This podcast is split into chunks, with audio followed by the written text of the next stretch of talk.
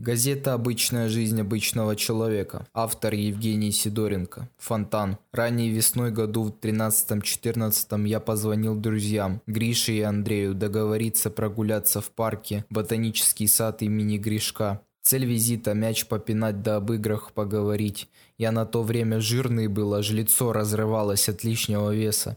Первая стадия как-никак. Движение мне было на пользу, да и воздух был в ботаническом саде изумительный. Вокруг хвойных деревьев вообще манифик. Надел джинсы, ботинки Челси, Армани, шапку, куртку Хелли Хэнсон и припиздячил во двор Андрея. Там на лавке сидящего Григория увидел. Заметил, у него новая мобила появилась, поинтересовался, вдруг он, как я, занялся перепродажей телефонов на площадке бесплатных объявлений. Оказалось, что он предыдущий телефон благополучным образом проебал, и ему родители купили новый. Ну ничего такой Samsung, сенсорный смартфон, модель не помню, но расцветка была бабская, светлый оттенок бордового, ближе к розовому. Пока мы обсуждали фагу Гриши, из подъезда вышел Андрей. Он держал под рукой полную двухлитровую бутылку напитка Кока-Кола и сухарики. Андрей был редким примером похуиста. Ему не было интересно ничего, кроме нездоровой пищи, игр и фантастических фильмов по типу «Властелин колец», «Звездные войны», «Человек-паук» и так далее. Обыденный день его проходил так. Он приходил в школу, затем после третьего урока, когда наступало время идти в столовую жрать, набивал полные полные карманы школьного костюма украинским хлебом,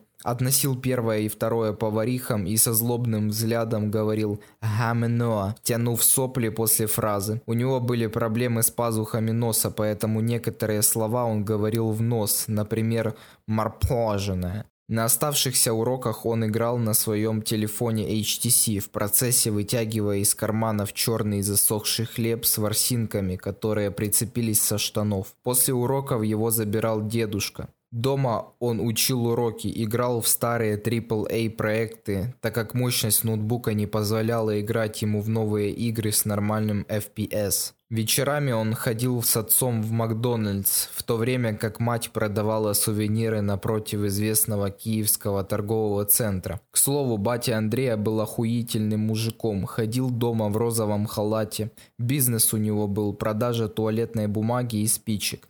Надеюсь, их семья на карантине разбогатела. По возвращению из бистро Андрей перед сном смотрел видео на YouTube. Любимым его каналом был Дмитрий Пучков. Также он слушал песни Семена Слепакова. На утро он приходил в школу и на перемене шел к шкафчику, где висела его куртка, из которой он доставал чек из Макдональдс и с гордым лицом представлял его всему классу. При этом всем его никто за долбоеба не считал, наоборот, даже уважали его.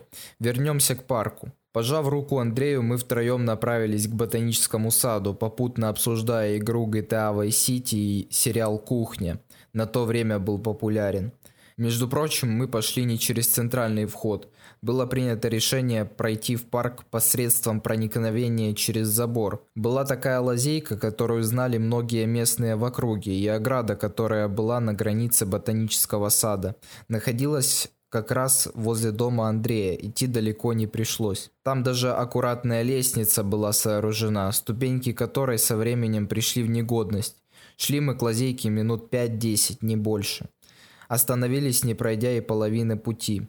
Заметили на заборе разваренные штакетники.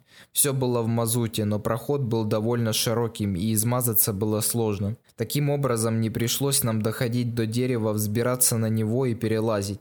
Хоть в ботаническом саду и пускали детей без оплаты, но мы искали приключений на свою жопу. Вошедшие за порог ограды, мы пошли через бугры, которые находились возле лабиринта из флоры. Забравшись на горку, мы недолго смогли насладиться горизонтом в весеннем тумане. Поток людей хлынул на нас со стороны. Суббота была. Пошли мы на площадку, сидели среди изобилия аттракционов, сооруженных работягами. Обсуждали Assassin's Creed Black Flag или же как она плохо шла на компьютере Андрея.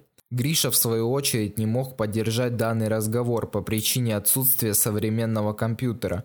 У него он был белого цвета с ламповым монитором. Надоело Андрею жаловаться на низкое количество кадров в секунду. Направились мы к небольшому полю, на котором хватало места для игры в футбол. Мы по приколу не спеша играли, как вдруг откуда ни возьмись взялся хуесос. Так мы этого пацана прозвали. Значит, подбегает он к нам и говорит, «Ну что, ребятки, в футбол играете? Я к вам присоединюсь, а то у вас игроков не хватает». Вот гнида, даже разрешения не попросил. Я с Гришей не особо был согласен на игру с этим выпендрежником, но Андрюха настаивал, делая акцент на том, что он не помешает. Зря мы согласились, хуесос был из далеко не бедной семьи, одет он был нескромно. Куртка дорогая Феррари, обувь от Гуччи, штаны необычные, наверняка от какого-то невъебенного дизайнера. Все было на распашку. Был он блондином с красными большими губами, как будто еще тональным кремом намазанный, с сережкой в ухе. Наверное, по этой причине мы прозвали его хуесосом. Походил он скорее не на мальчика, а на вебкамщицу. Затем он нам начал рассказывать басни, как он в «Динамо» играть учился.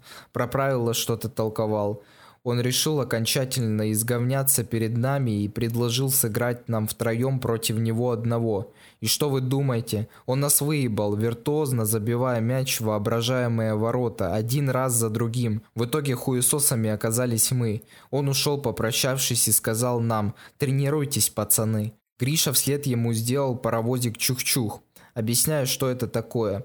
Первым делом нужно стоя расставить ноги, показав тем самым свою могущественность. Далее обязательно обхватить двумя руками свой воображаемый большой дилдак и надрачивать двумя руками на оппонента в знак неуважения. Андрей дал срача Грише, а тем временем за мною приехал батя. Забирать.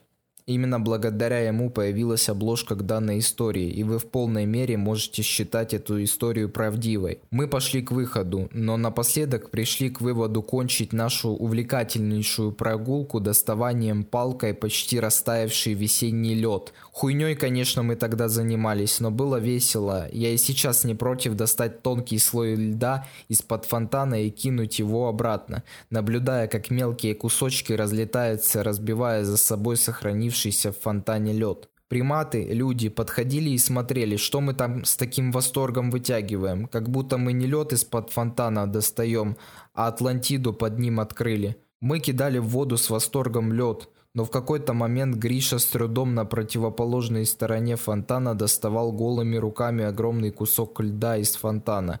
Делал он это, повторюсь, на противоположной стороне фонтана – тем самым он лишился нашей поддержки. Кусок льда был непосилен Гришиному детскому несформированному организму. В итоге он, вытащив лед, лишь наполовину рухнул в фонтан вместе с ним. Я с Андреем быстро к нему подбежал, протянув руку помощи, в то время как Гриша чувствовал себя кикиморой, вылазя из желтой воды оледеневшего фонтана. Ноги у него были мокрые, по чашечке колен. К нему подошли люди, давая ему салфетки, пакеты и прочие вещи для сушки ног. Вроде как высушив немного ноги, мы направились домой. Пройдя около 500 метров от парка, за нами бежала беременная молодая женщина с коляской, вслед кричанам. «Кто носки забыл?» Подбежав к нам вплотную, она вручила мокрые, вонючие носки Грише. Гриша сказал спасибо, а беременная женщина вернулась в парк спокойным шагом назад. В свою же очередь мы все попрощались и разошлись по домам. На месте женщины я бы не стал бежать 500 метров с вонючими размокшими носками. Не стоит того.